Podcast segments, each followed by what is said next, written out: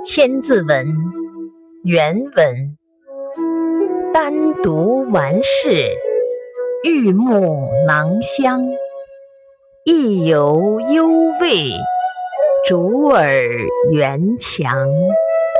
解释：汉代王充在街市上沉迷留恋于读书，眼睛注视的全是书袋和书籍。换了轻便的车子。要注意危险，说话要防止隔墙有耳。